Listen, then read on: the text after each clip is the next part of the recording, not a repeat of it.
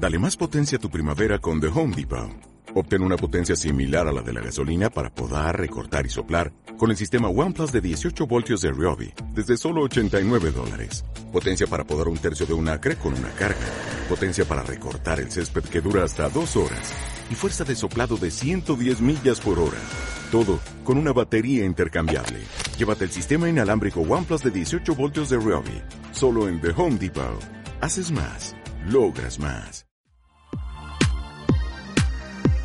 Podcast Club de Carga, tu gran aliado en logística y comercio exterior. Encuentra todo lo que buscas en un solo lugar, sin importar tu rol en el mundo logístico. Club de Carga, logística comercial.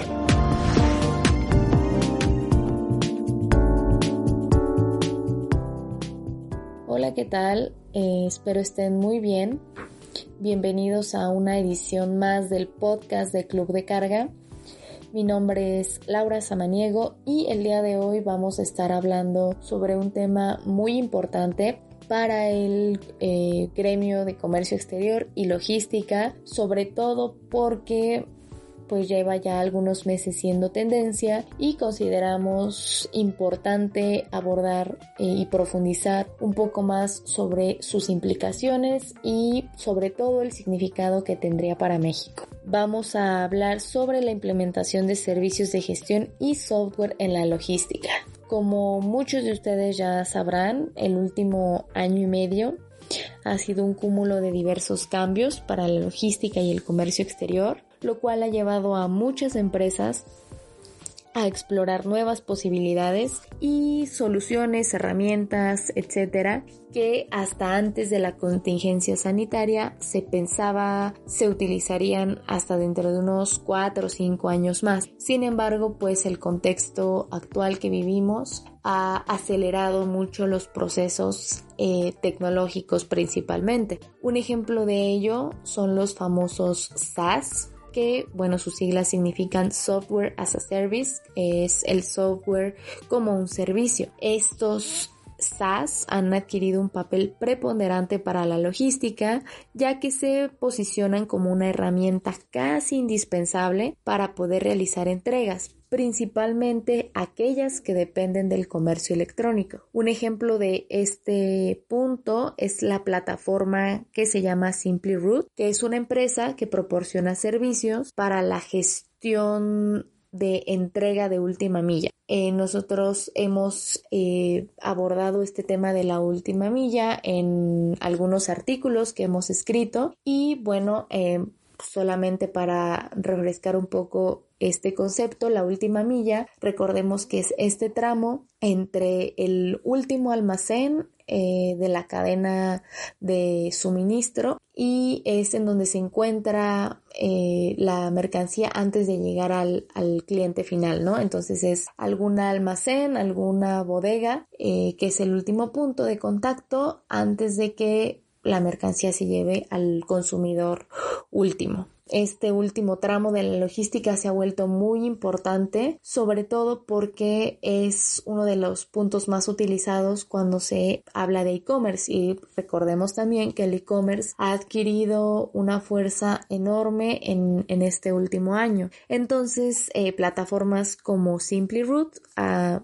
pues resultan ser de mucha utilidad para empresas sobre todo que no han podido integrarse o que han tenido dificultades para integrarse de forma rápida a los cambios tecnológicos que ha habido en el sector logístico. Un punto muy favorable de la adopción de tecnologías en el sector es que las inversiones están creciendo de forma muy acelerada, ya que se catalogan como campos seguros y especializados que permiten impulsar la economía.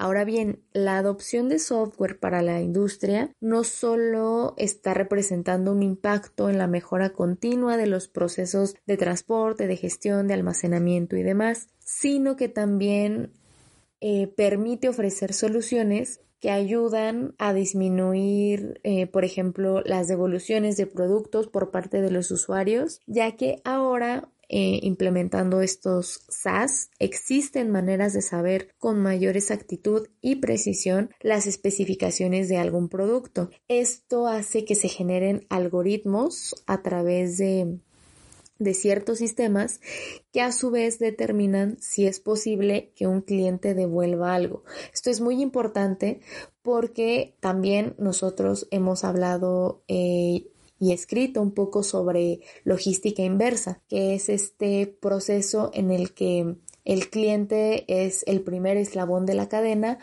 y es cuando pues se recibe algún producto eh, que no cumplió con con lo esperado, con las especificaciones, entonces contar con eh, herramientas tecnológicas dentro de las cadenas de suministro de las empresas, pues permitiría que esta logística inversa disminuya y sea un proceso mucho más em, evitado dentro de la cadena eh, de suministro de estas empresas. Hasta hace un tiempo a ciertos expertos continuaban mostrándose un poco renuentes a aplicar em, herramientas como el Big Data, por ejemplo, y es curioso porque precisamente el Big Data, el Internet de las Cosas, eh, la inteligencia artificial, pues han sido de los aspectos que más han impulsado al sector logístico y comercial y han logrado posicionarlo como uno de los más rentables actualmente. Es un sector muy seguro para invertir que ha estado, por ejemplo, en el caso de México, atrayendo inversiones en distintas zonas industriales, lo cual pues es muy favorecedor, eh, bueno, en el caso de México, pero también de América Latina. Y em, a nivel mundial, pues también muchas empresas están apostando por invertir en el sector eh, logístico y lo que hace al sector logístico un, un aspecto atractivo para los inversionistas es precisamente de lo que estamos hablando ahora, que es la implementación y adopción de tecnología. Ahora, es innegable que requiere em, incluirse a la tecnología dentro del quehacer operativo de las empresas. Sin embargo, continúan habiendo negocios que se muestran lejanos a esto. Uno de los detonantes por los que ocurre esto es la región o el país eh, donde se encuentran ciertas empresas, ya que pues las eh, propias condiciones políticas y sociales y económicas determinan mucho la capacidad de adquisición tecnológica que pueden tener eh, principalmente las pequeñas y medianas empresas. En México es un gran ejemplo de, esta situación porque eh, la mayor parte de las empresas de logística y comercio exterior en México pues están dentro de, este, de esta categoría que son pequeñas y medianas empresas que muchas veces por su propia naturaleza no se pueden eh, permitir costear herramientas tecnológicas tan de vanguardia como lo haría una empresa transnacional, por ejemplo. Ahora bien, muchas veces conseguir software o servicios de gestión que permitan agilizar la cadena logística se vuelve un obstáculo que impide hasta cierto punto el crecimiento de micro, pequeñas y medianas empresas. Eh, por ejemplo, en América Latina, durante el año 2019, el interés en la inteligencia artificial dentro de mismas empresas del sector era del 80% a comparación del 62% de interés que había eh, de parte de México. Entonces sería pues muy interesante analizar qué es lo que hace que México se quede eh, corto con respecto al interés que muestra hacia la adopción de estas nuevas herramientas o soluciones.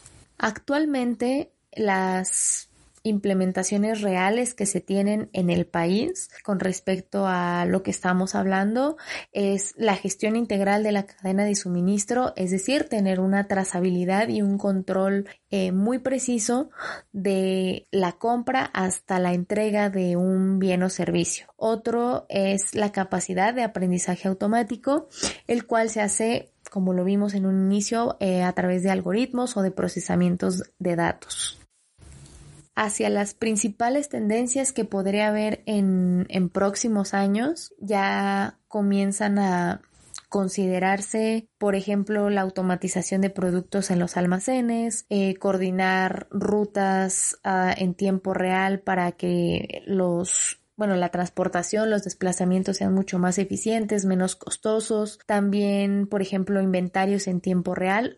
Este último punto ayudaría mucho a las empresas dedicadas de lleno al e-commerce porque permitiría pues mejorar la experiencia del usuario que, que compra en línea. Entonces, eh, también se encuentran las órdenes de abastecimiento instantáneas, es decir, cuando en un almacén se quedan sin stock de algún producto, pues tener la capacidad de, de reabastecer en minutos el, el, producto para que siga teniendo la disponibilidad y siga causando cierto interés al cliente y que la falta de, de stock no sea un impedimento de compra. En términos generales, podemos concluir que México, si bien está eh, por detrás de muchas empresas transnacionales y aún falta un largo camino por recorrer para entrar de lleno eh, en la adopción de este tipo de servicios de gestión y software, pues eh, también podemos em, decir que no estamos en cero y no estamos tan atrasados a comparación de eh, algunos otros países que también están en América Latina. Em, falta aún, eh, por ejemplo, aumentar más la confianza que existe en, en implementar este tipo de soluciones y sobre todo em, lo que yo consideraría uno de los principales problemas son los altos costes de los paquetes tecnológicos que existen en el mercado porque, mm, como sabemos, estos tipos de, paquetes tecnológicos tienen costos estandarizados que pueden ser accesibles para empresas multinacionales, pero, por ejemplo, al momento de, traerlas a México, el acceso es limitado y solo lo pueden adquirir, digamos, empresas que están en México, pero no necesariamente son mexicanas. Entonces es mm, la parte importante de tener em, también crear nosotros eh, como país eh, tecnología al alcance de, pequeños y medianos empresarios y también em, pues conocer cómo será el comportamiento de los costes para, para el acceso a herramientas de las que disponen empresas transnacionales. Muchas gracias por escucharnos en esta edición del podcast de Club de Carga. Esperemos hayan eh, aprendido eh, un poco más sobre este tema.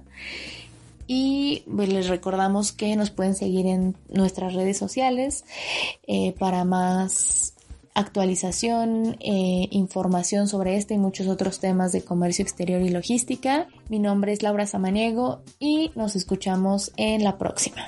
Gracias. Los esperamos en el próximo podcast de Club de Carga.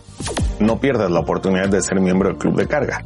Regístrate y visita nuestras redes sociales. Sé parte de la comunidad. Somos expertos. Somos líderes. Somos Club de Carga.